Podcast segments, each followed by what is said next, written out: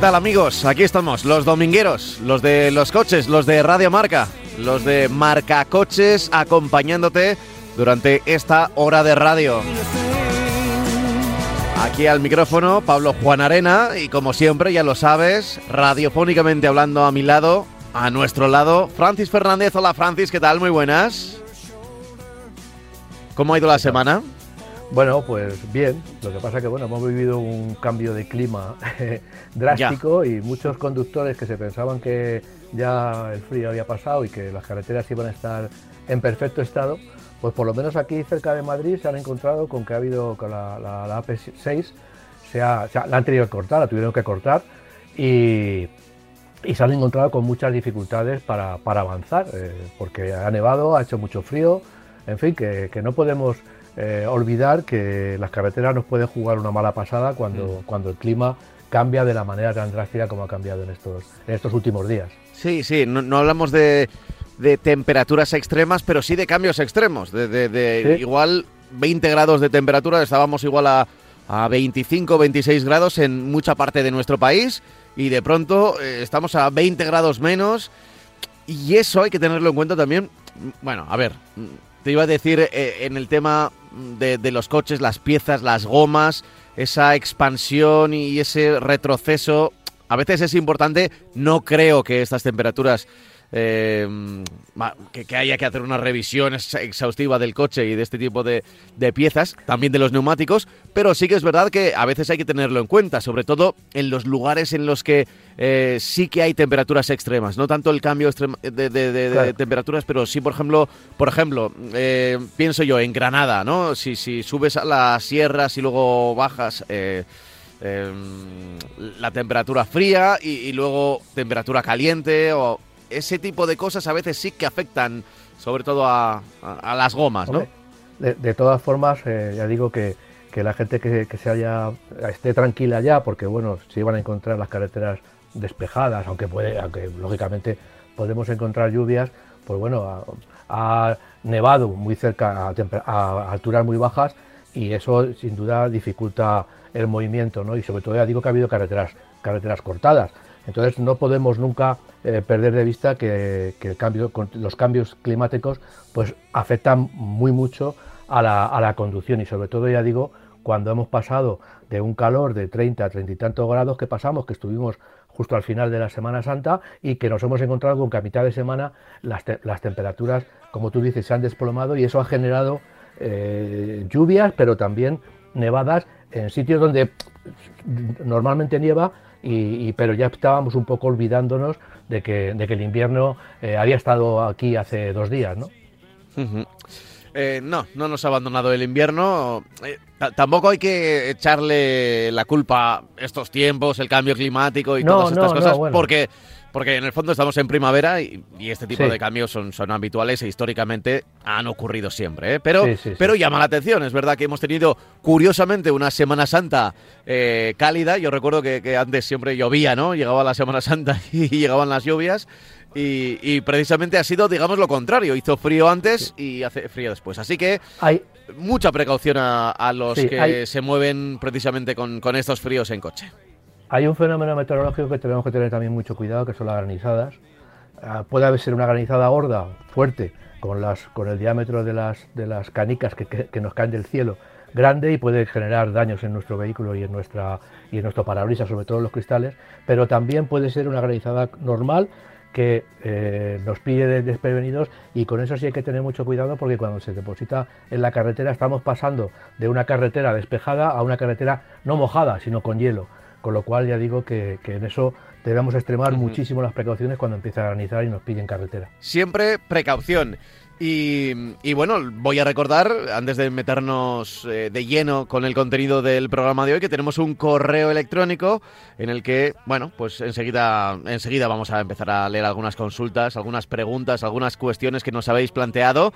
El correo electrónico es marcacoches.radiomarca.com marcacoches.radiomarca.com y ya sabéis que podéis escribirnos lo que queráis con, con que, tenga que ver con el universo coche, con el universo vehículo, pero dudas de compra, oye, tengo un ruidito, oye, ¿qué va a ocurrir con incluso comentarios a lo que aquí mm, estamos hablando, vertimos nuestros puntos de vista y también queremos saber eh, vuestros, vuestros, esos vuestros puntos de vista. Em, me estoy liando ya, así que lo mejor va a ser, eh, Francis, empezar y además empezamos con un coche muy especial, ¿no? Sí, pues empezamos con un coche tan especial que se ha presentado a finales de, o sea, hace dos o tres días, ha, sido una presentación estática en la que se ha enseñado a los medios. Estamos hablando del Lexus eh, RZ, eh, que es, un, vehículo, perdón, que se, me ha ido el, se me ha ido el, el, correo. A ver un momentito. Ahí sí que lo estás buscando. Sí, lo tengo aquí. Las cosas del directo, ya sabes. Las cosas del directo y las cosas y las cosas de la de la de, internet. Es el Lexus eléctrico RZ450e. Es un coche grande, es un coche con todo el estilo de, Lexus y eh, una de la, primera definición que debemos de decir es que es un coche 100% eléctrico. Utiliza una plataforma de la que ya hemos hablado aquí porque comparte elementos mecánicos con el BZ4X, ese nombre eh, raro que tiene este nuevo eléctrico de, Toyota. Eh, en este caso, mm, pues lógicamente al pertenecer al mismo grupo, pues el Lexus, eh, con algunos cambios, pero utiliza, digamos, la misma base técnica, la misma plataforma. Es un coche que, bueno, podríamos hablar de que es un coche convencional desde el punto de vista de electricidad, en el sentido de que lleva dos motores, eh, un motor para el tren delantero, lleva dos ejes, el, eje E que llaman en, Lexus, y es un, eje muy compacto y lleva dos ejes iguales en el tren delantero y en el tren trasero. Evidentemente en cada uno hay un motor eléctrico, en el delantero hay un motor eléctrico de 150 kilovatios y en el trasero hay otro motor eléctrico de 80 kilovatios. Eh, por tanto estamos hablando de un coche con tracción integral, un sub con tracción integral. Eh, Lógicamente, eh, esa tracción integral, digamos que está gestionada de forma electrónica y lo que conseguimos con eso es que en función de numerosos parámetros que, analiza el vehículo cuando vamos moviéndonos, por ejemplo, la velocidad a la que vamos, por ejemplo, el giro del volante, eh, por ejemplo, la fuerza centrífuga que, mueve, que está, que está sometiendo al vehículo a esa, esa tendencia a irse, hacia afuera de la, de la curva, pues el, sistema electrónico lo que hace es gestionar todo eso para decidir en cada momento el par que aplica a cada eje, a, cada, a un eje delantero y al eje trasero. Con lo cual, digamos que en teoría se consigue un comportamiento perfecto eh, a la hora de tomar una curva y una máxima, la máxima estabilidad. Ya sabemos que los coches eléctricos pues tienen el gran problema de esas inercias tan salvajes que tienen porque son coches muy pesados, son coches que solamente las baterías pues, pueden pesar 400, 500, 600 kilos y evidentemente eso es una, un, peso añadido a todo lo demás, eh, aunque evidentemente no lleva la caja de cambios convencional, lleva un motor térmico, pero sí el peso en los coches eh, eléctricos es muy superior al de cualquier coche equipado con un motor térmico convencional. Entonces, bueno, pues esto digamos que es eh, una de las partes eh, tecnológicas de este nuevo RZ. Hay que decir, RZ hay que decir que es un coche de alto nivel, es un coche bastante premium, no solamente las dimensiones ya, ya nos lo indican un poco, es un coche de 4,90 metros de longitud, es decir, es un sub de grandísimo tamaño. Pero sobre todo, lo más importante que, podemos hablar de este vehículo es eh, no tanto de la forma del volante, para hablar, para indicárselo a los oyentes, lleva un volante que no lleva la, ni la parte superior ni la parte eh, inferior, es un volante parecido a, los de la Fórmula 1. Eh, bueno, mm. no es novedad porque Tesla ya ha utilizado, utiliza este, ese tipo de volante, pero lo que sí es eh, novedad es que Lexus se atreve a utilizar una tecnología, aplicar una tecnología y llevarla a, a los vehículos de serie y vendérsela a, los clientes, que es eh, totalmente la separación mecánica entre el volante y las ruedas. Eh, Mercedes había intentado hacerlo, y digo que había intentado hacerlo porque tuvo que volver sobre sus, pasos, con frenos que no tenían una relación directa entre el pedal del freno y la actuación de, de, los, los discos del sistema de frenado en rueda, tenía una separación que iba controlado electrónicamente.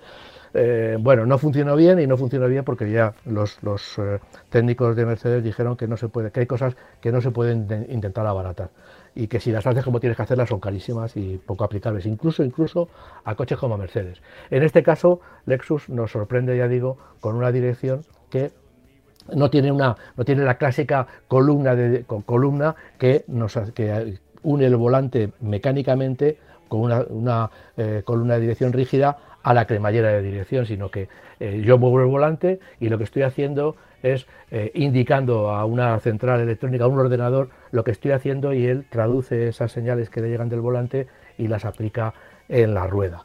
Eh, bueno, esto digamos que es una, un avance, bajo mi punto de vista, muy importante, muy importante porque abre nuevas posibilidades, infinitas posibilidades, porque ya sabemos que los volantes eh, ahora mismo hay dos, dos, podrían ir a la izquierda o a la derecha, dependiendo del país en el que nos movamos, pero ese cambio del volante de un lado a otro es complicado tecnológicamente, vamos, caro técnicamente y sobre todo eh, lo que hace es que el coche sea bastante rígido. Eh, tengo que poner el volante en un sitio o en otro, pero no puedo inventar. Esto abre las puertas a que los, la marca, cualquier marca, otras marcas, pues empiecen a mostrarnos pues con toda la imaginación, pues poniendo el volante en el centro, eh, no lo van a poner detrás, evidentemente, pero cambiando el volante de, sitio sin ningún tipo de problemas. Es un, problema eh, solucionable porque luego, como tenemos esa conexión eh, a base de cables a, una central electrónica y de esa central electrónica a la cremallera, pues no tenemos ningún problema ni ninguna limitación en ese sentido.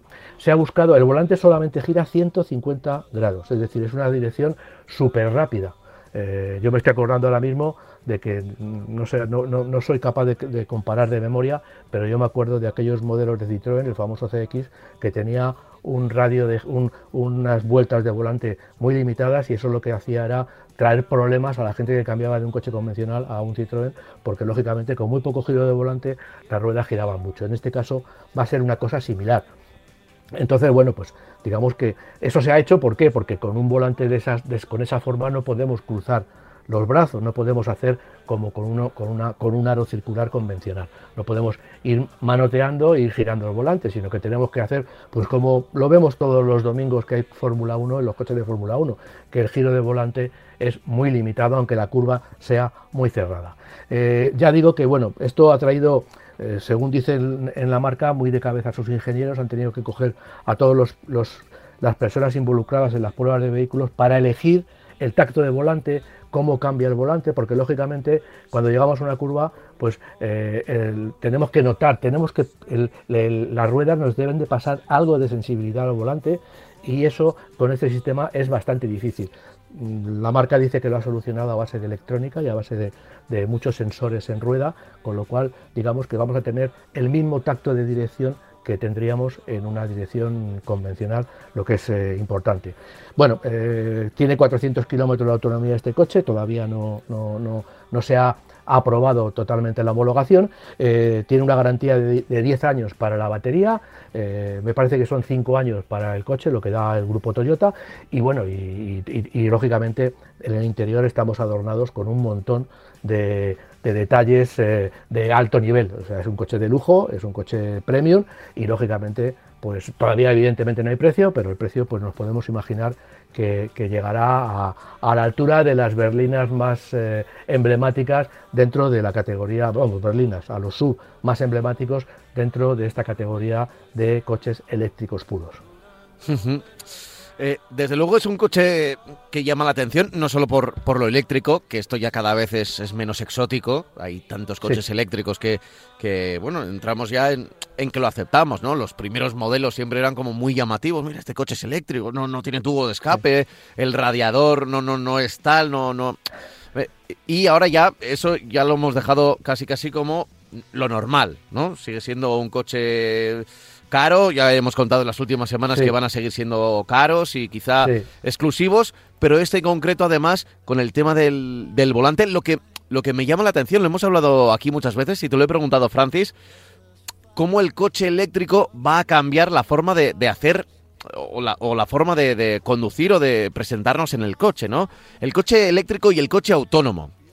Es decir, que lo que conocemos ahora como, como el habitáculo habitual de, dos puertas delante, dos puertas detrás, el motor delantero, el radiador para que enfríe el, el motor, la, parte trasera donde puede ir el, el equipaje, eh, se puede empezar de cero a, rediseñar los coches porque, porque necesitan o porque se puede apostar por un diseño diferente siempre con la seguridad, que eso es lo único que, te van a exigir, ¿no? La seguridad de luces, la seguridad de, en, el, en el choque. Pero lo que decías tú de de, de, en este coche concreto, de, de, los volantes y de un volante en un lado o en otro, que eso siempre ha sido, por ejemplo, un tema muy caro para la producción de vehículos que iban al Reino Unido y al resto de Europa. Australia eh, o Japón. claro, eh, que, conducen al otro lado, pues aquí se podría, eh, se, podría simplificar mucho, ¿no? Porque porque ya son conexiones eléctricas, no, no tienes que, no, no, tiene que haber ahí un, un eje ah. de dirección o un, un volante, ¿no? A mí, por ejemplo, me ha sorprendido mucho en el diseño de este coche, del RZ, es que mientras que Toyota ha tomado un camino muy diferente al de los coches, cuando habla de un coche eléctrico, ha tomado un camino de diseño muy diferente, eh, parece que Lexus quiere seguir, continuar con su estilo de coche de SUV, porque a excepción de la parte delantera en la que vemos que el coche no tiene evidentemente unas rejillas, unas entradas de aire, porque evidentemente no las, no las necesita, aunque lleve refrigeración, aunque seguramente no lo pone en las, en las eh, información, pero seguramente para las baterías lleva algún tipo de refrigeración ¿eh? por líquido, pues la verdad es que sorprende porque el coche sí es un coche que cambia un poco lo habitual de Lexus, pero no tanto esos faros. Lexus ha sido una marca que ha tenido una personalidad muy grande y yo creo que en este caso para este tipo de coches eléctricos la quiere continuar. Y lo que tú comentabas, eh, en realidad lo del volante se podía haber hecho, se, puede, se puede hacer o se podría haber hecho antes si hubiera habido la tecnología para, para un coche eh, con un motor térmico.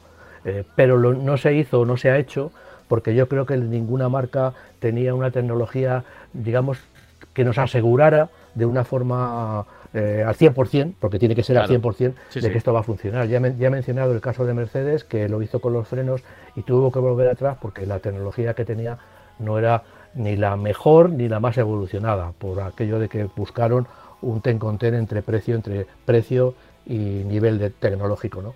En este caso ya digo que, la marca ha tomado ese camino y yo entiendo que no va a ser, vamos, es la primera, pero no va a ser la única, porque lógicamente, ya he dicho el caso de Tesla, Tesla lo que tiene es un volante similar, pero eh, la unión del volante eh, con la cremallera se realiza a través de una caña de dirección. Una caña de dirección que, por cierto, eh, para recordar a los oyentes, ha traído muchísimos problemas cuando se hacían las pruebas de, impacto, porque lógicamente esa unión física y rígida entre la cremallera y el volante hacía que el volante cuando teníamos un impacto eh, se acercara al conductor. Ahora es otra de las ventajas que no he comentado antes, es que en caso de accidente, pues lógicamente no hay una, barra que se pueda meter en, el, en, el, en, el, habitáculo y lógicamente el volante eh, no tendría que desplazarse como pasa en, impactos con los coches convencionales.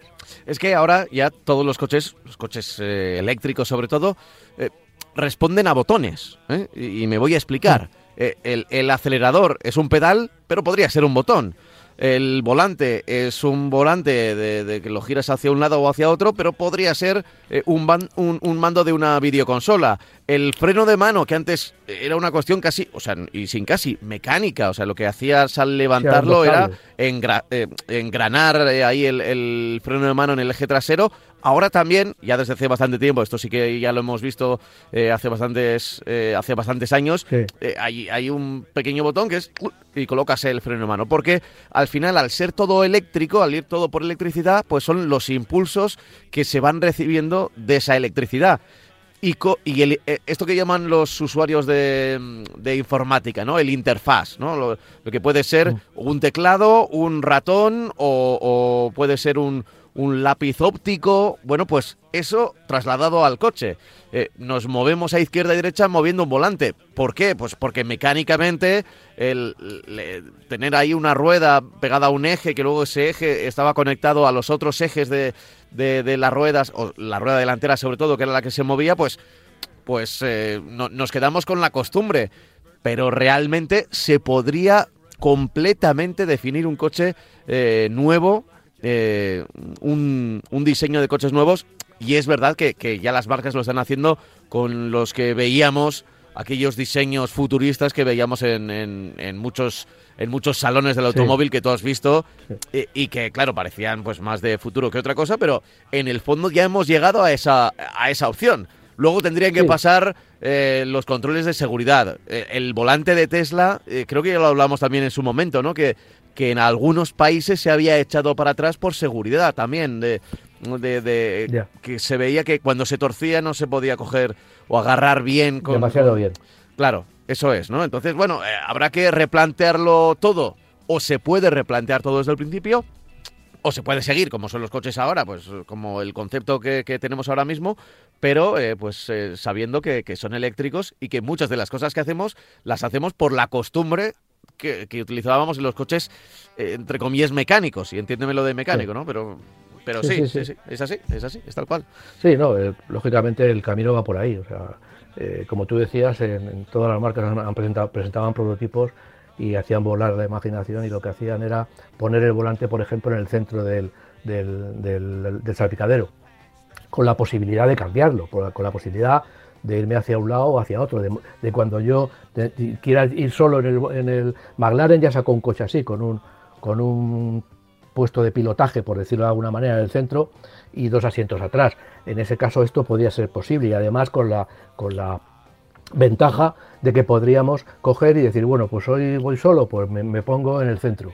Hoy voy acompañado, pues me pongo al lado. Incluso podría decir, bueno, pues vamos a llevar dos, dos asientos del, trasero vamos a ponerlos delante. Es decir, las, eh, eh, combinaciones son muy elevadas y bueno, yo creo que habrá fabricantes que, como están deseando hacer cosas diferentes, porque eso lógicamente pues vende mucho y es un, reclamo para, para sus vehículos y su marca, pues lógicamente eh, van a, trabajar en eso y estas posibilidades, esta tecnología, pues no sé si será de Lexus o será comprada, porque ya sabéis que, que las marcas generalmente compran mucha, mucha de esta tecnología, se la compran a Continental, se la compran a Bosch, se la compran a otras empresas que hay en Estados Unidos, pues no sé si yo ya te digo que no sé si es eh, eh, estará, estará libre para otros fabricantes y vamos a empezar a ver esto enseguida porque ya digo que es, tiene eh, ventajas en la versatilidad para definir el puesto de conducción y tiene también y muy importante tiene la ventaja de que eliminando la columna de dirección estamos digamos que consiguiendo ya mm, que el coche sea más seguro, solamente eh, haciendo ese, ese, ese cambio, iba a decir mínimo cambio, ese gran cambio que es eliminar la columna de dirección. Ya. Bueno, pues eh, en cualquier caso hemos empezado hablando de este, de este vehículo, de este Lexus E450 y que nos ha dado además la excusa para hablar de, de algunas otras cosas más que, se van a venir y que se van viniendo poco a poco. Oye, ¿te parece que antes de seguir con otros temas le hago un correo electrónico que nos han enviado a marcacoches@radiomarca.com? Eh, todavía nos siguen llegando correos a, a, la, anterior dirección, que era marcamotor@radiomarca.com. En principio eh, están eh, eh, están enlazados ¿eh? las dos cuentas, así que recibimos todos los correos, pero a veces es verdad que por estas cuestiones tecnológicas que no alcanzo a entender, a veces no nos llegan todos los que enviáis a la antigua dirección, así que yo insisto en que la dirección es marcacoches@radiomarca.com. Pero bueno, aquí tengo por ejemplo alguno que dice, hola, buenos días, equipo de Marca Motor, equipo de Marca Coches. Eh, soy un asiduo oyente, pero de podcast. Mi nombre es José Eugenio. Mi pregunta es la siguiente. Estoy mirando coches. Tengo un Mitsubishi Outlander de 7 plazas, 2.0 de 150 caballos de gasolina y va como un tiro. Dice, va como un tiro. Eh, pero estoy mirando otros coches de similares medidas, como el Subaru Forester, el Toyota RAV4. Em, pero cuando eh, fuimos a ver el Subaru, mi mujer y yo también estaba la marca Sangyong ya había visto el nuevo Rexton eh, por internet, pero al verlo, al verlo cara a cara, nos encantó. El problema, y que nos tira más para atrás, bueno, solo a mí, es que solo lo hay en diésel. Eh, como está el tema y por el precio y tal, ¿veríais una buena compra como marca, como motor? Al ser diésel, yo de pillarme me pillaría el intermedio, que viene muy bien equipado y sobre todo en seguridad. Espero respuesta en el próximo programa, que si no me equivoco por la fecha que lo han mandado, sí, es este. Eh, bueno, ¿qué, le podemos decir a, José Eugenio que nos escucha en el podcast, que ya sabéis que podéis escuchar eh, Marca Coches a través de a través de Spotify, de iVoox, de Apple Podcast, en cualquier plataforma de audio. También estamos por ahí mm, todos los domingos. Se publica al acabar el programa y si no, unas cuantas horas después. Pero intentamos que el mismo domingo ya esté escuchable. ¿Qué le decimos a José? Bueno, vamos a ver. Eh, eh, San John ha cambiado muchísimo en los últimos tiempos, eh, a todos los niveles. tanto los, su gama baja como su gama alta, en este, en este caso el Rexton, pues es un, son coches que no tienen nada que ver con los anteriores. Se llaman igual, en este caso el Rexton es una, distinta generación que ha cambiado muchísimo, pero no tiene nada que ver con los anteriores. Lo digo porque siempre hablamos de San, de John como una marca que daba algún tipo de problemas. Eh, en el caso del diésel, pues bueno, mm, eh, yo lo que creo es que un diésel, en este caso estoy viendo, son 202 caballos, eh, siempre 4x4, eh, automático, 7 plazas y cambia únicamente el equipamiento. Bueno, los precios son elevados, eh, no sé qué, cuál, es de, la versión que, quiere que, le gustaría. también lo son para el Forester y para el RAC 4. Yo creo que son un poquito más baratos, sobre todo el RAC 4. Pero a mí me parece, ya digo, que es un coche perfectamente defendible en cualquier, en cualquier situación. Yo creo que el problema más eh, al oyente le viene por el tema de diésel sí, diésel no. Parece que ahora, pues desde que el diésel ha subido tanto el precio, situándose por encima de la gasolina, cosa que ya nos temíamos desde antes, porque lo que se ha hecho ha sido, yo no tengo pruebas, pero eh, han, ido, tras, han ido eh, digamos, dilatando la subida del diésel, el quitar subvenciones al diésel para aproximarlo a la gasolina. Eh, lo han ido dilatando porque nunca era el momento. Bueno, pues ha llegado la guerra de, Ucrania y como se han disparado los precios del petróleo, pues resulta que se dispara más el precio del gasóleo que el de la, que el de la gasolina y va subiendo de una manera diferente. Bueno, ahora estamos en lo que estamos, que el diésel es más caro que la gasolina. Yo entiendo que cuando llegue el momento, cuando todo se, cuando toda esta tormenta se, se tranquilice, pues lo que debería pasar es que el diésel fuera un poquito, un poquito más barato que la gasolina, como está pasando o como pasaba en el resto de Europa. ¿Qué ventajas sigue, seguirá teniendo el diésel?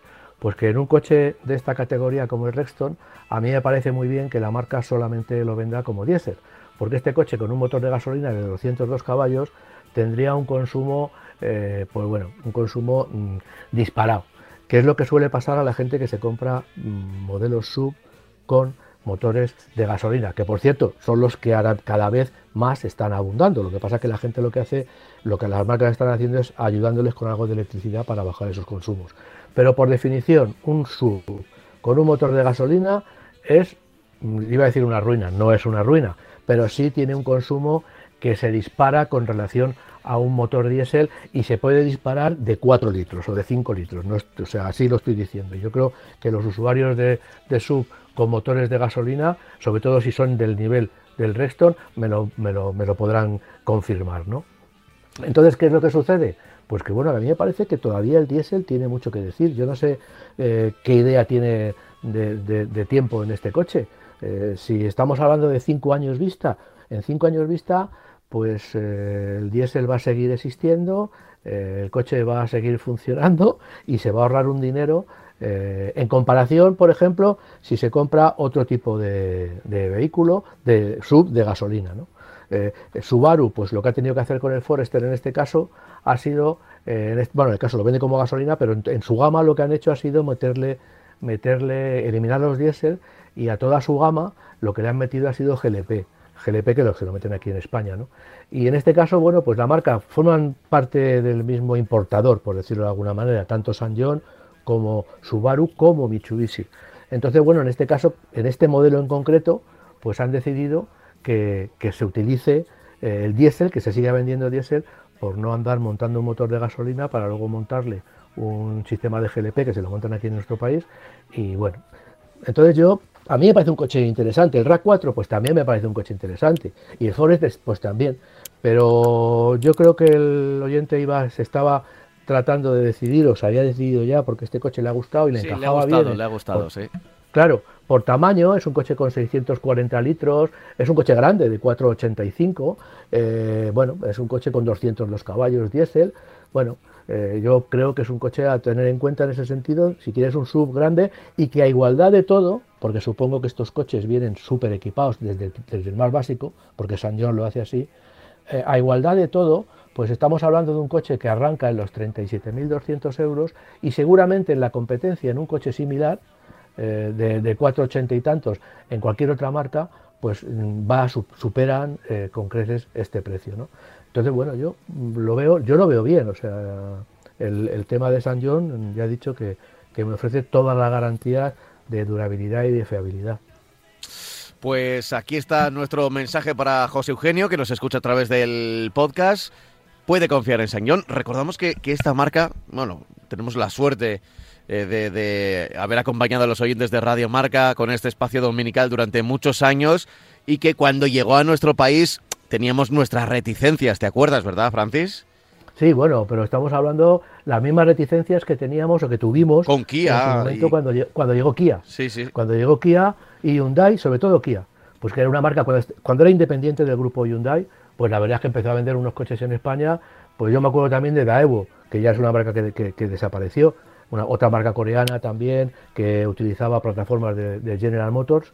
Eh, el, Cadet, uno de los Cadet que se vendió, de Opel Cadet que se vendió en España, pues luego fue un Daewoo. Entonces, bueno, estoy hablando de, como pasa el tiempo, estoy hablando del Pleistoceno, del motor casi.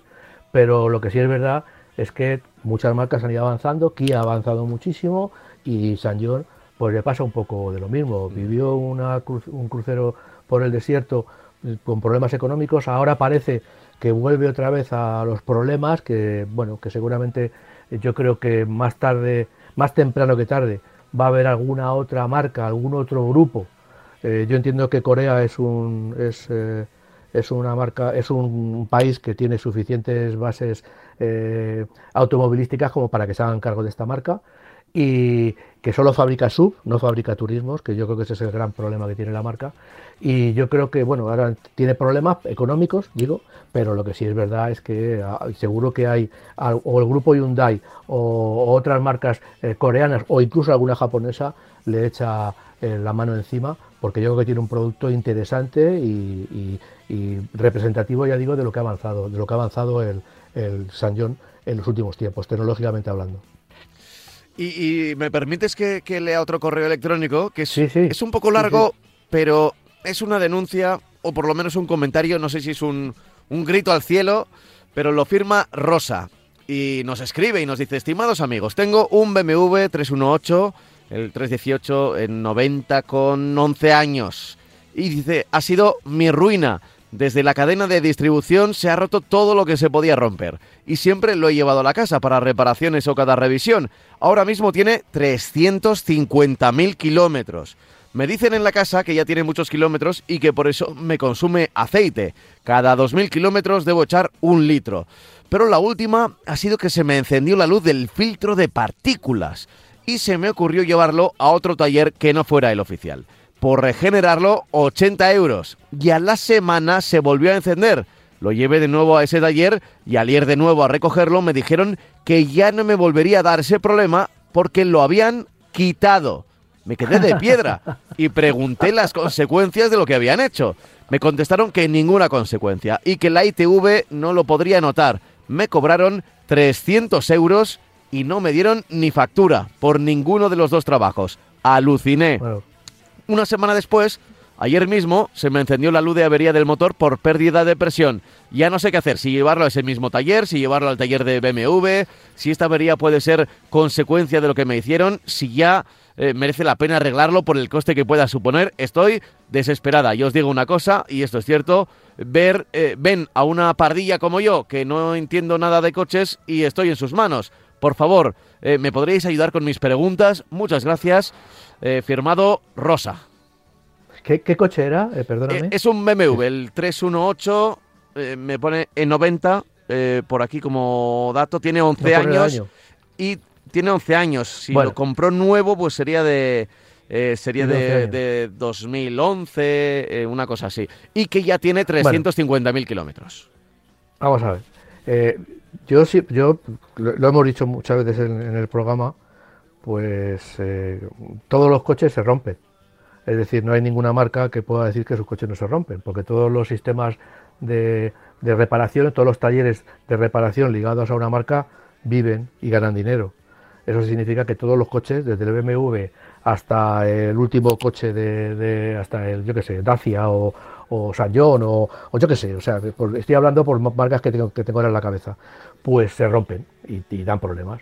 Evidentemente, 300 y pico mil kilómetros debe reconocer la oyente que es una cantidad de kilómetros importante.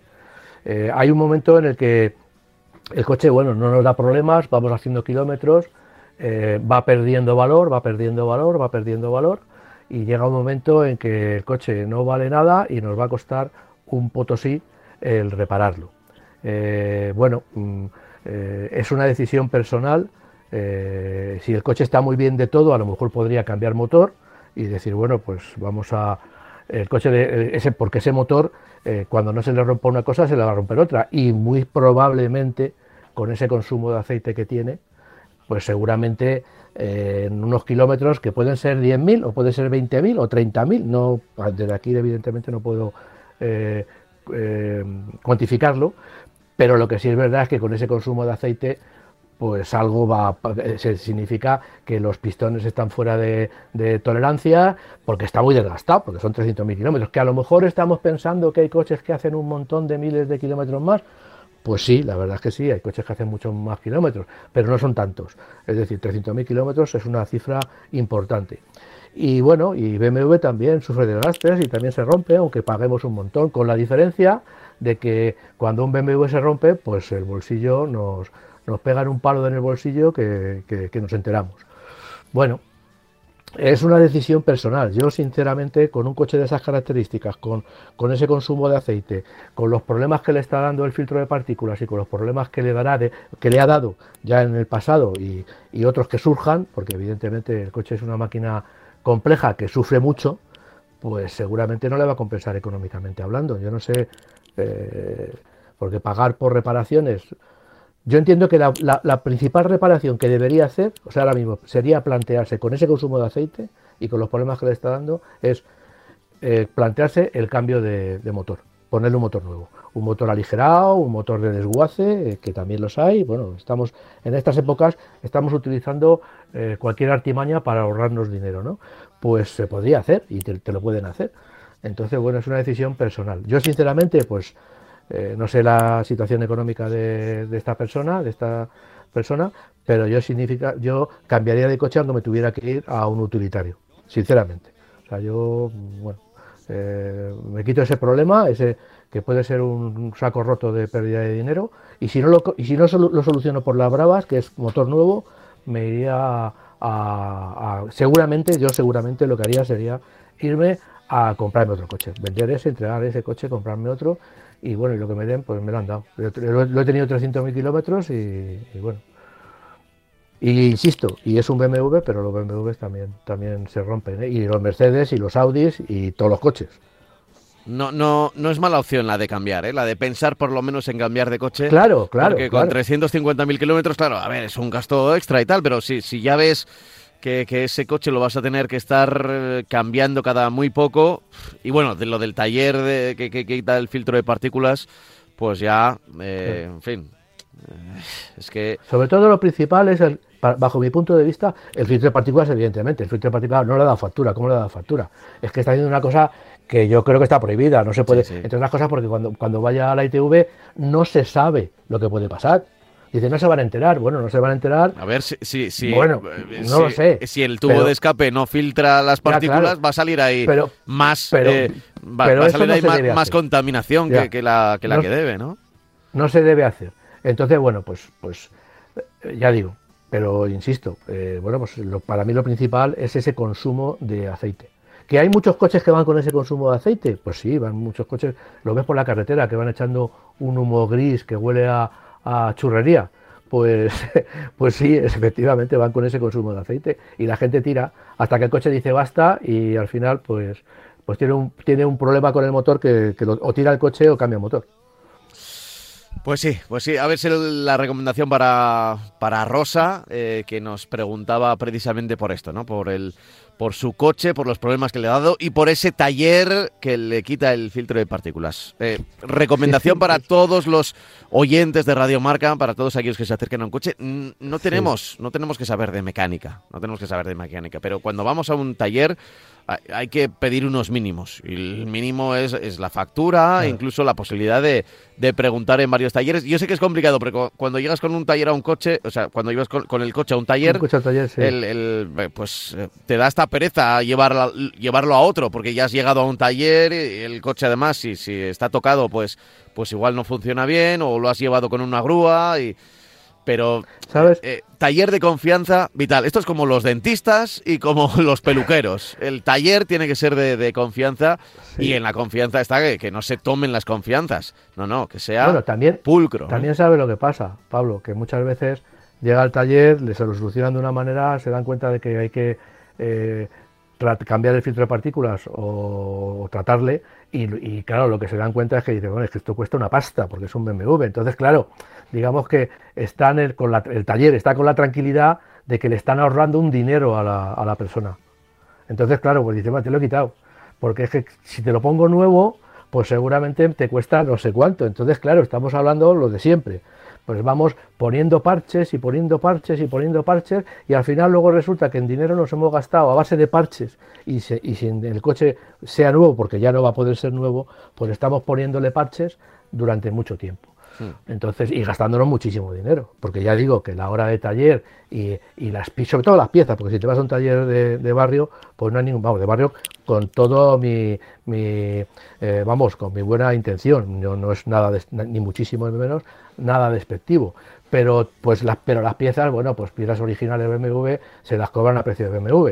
Entonces, claro, seguramente en el taller por lo que han hecho ha sido, bueno, oye, mire, vamos a tirar por el medio, le quitamos esto, le ahorramos un montón de dinero y, tira para adelante, ¿no?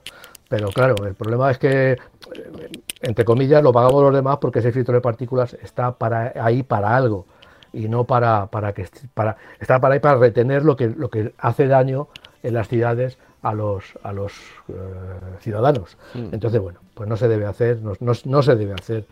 Eh, y, lo, y, insisto, mm, que se plantee el cambiar de coche aunque eh, lo primero es cambiar de taller. Lo primero es cambiar de taller. Eh, no sé, no sé, no sé qué decirte. Como vaya un concesionario de BMW, evidentemente no le van a seguramente. No, pero cuando, tenga cuando tenga nuevo coche o cuando tenga no, repita el taller este donde te quitan el filtro de partículas a la semana de haberte cobrado, porque no nos dice que, claro, o sea, te cobran 80 euros por la regeneración y luego 300 por quitarlo. Es, bueno, me parece me parece de locos. es que la otra la otra sería cambiar el filtro y eso sería una pasta.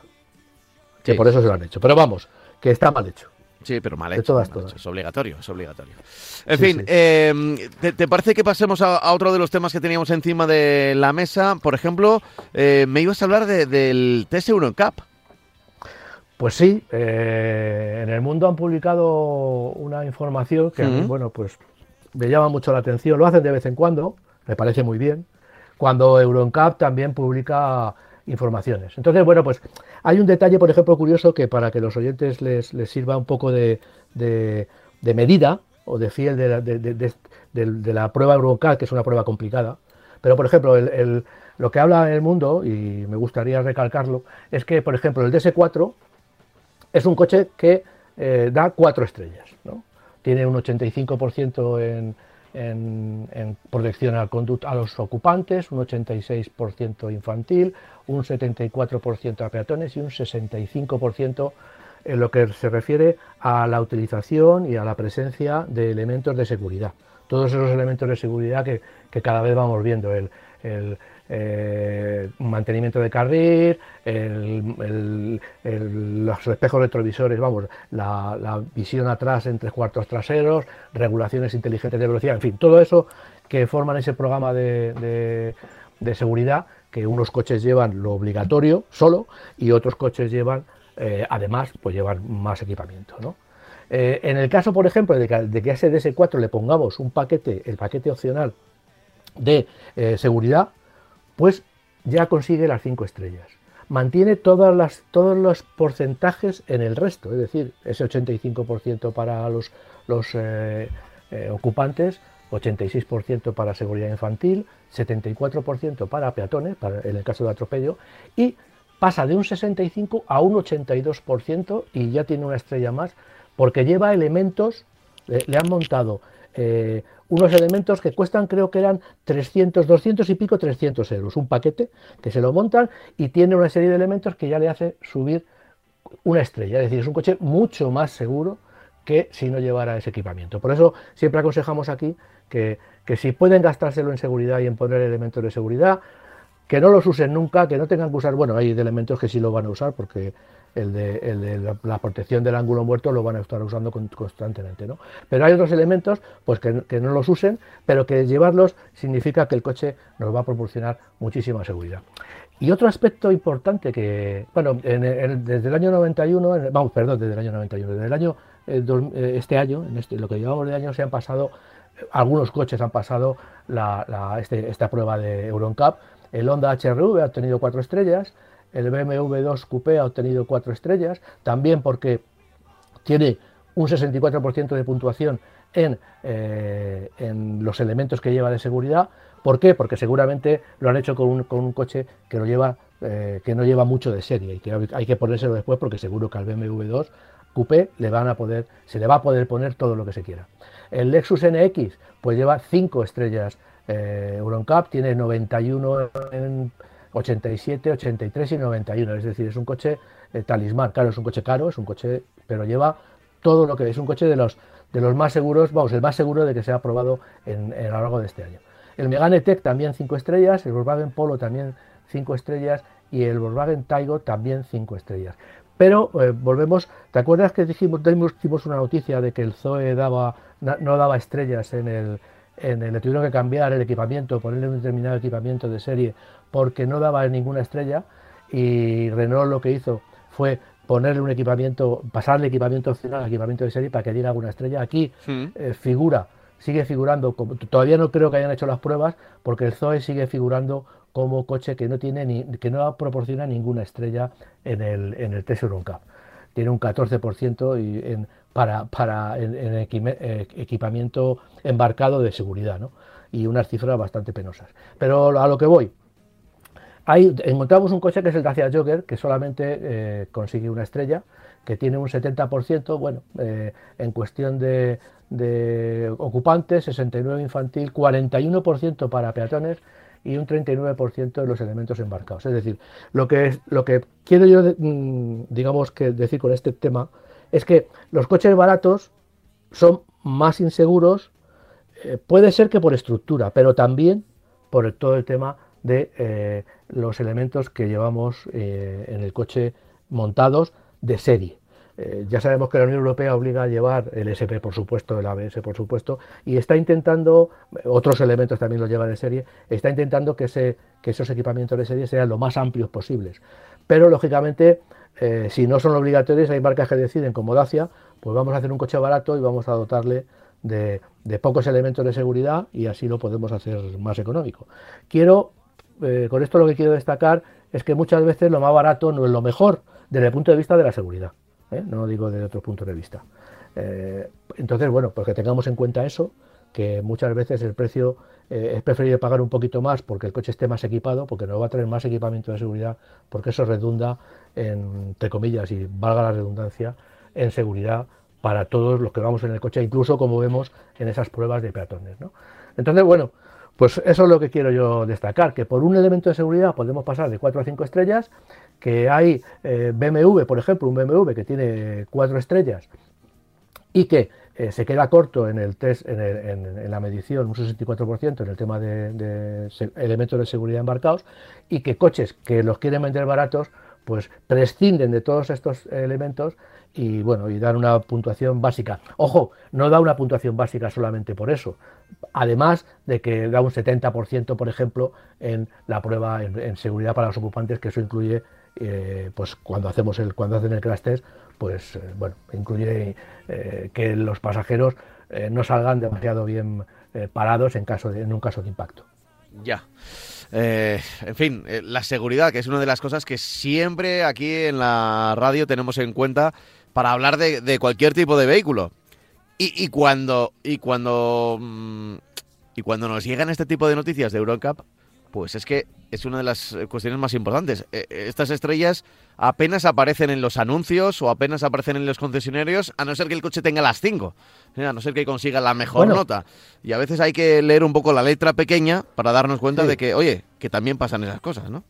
Y en el caso de, cinco estrellas, por ejemplo, estoy mirando la lista del año, del, año pasado que, coincide con el cambio de modelo del Qashqai, pues el Qashqai curiosamente tiene cinco estrellas.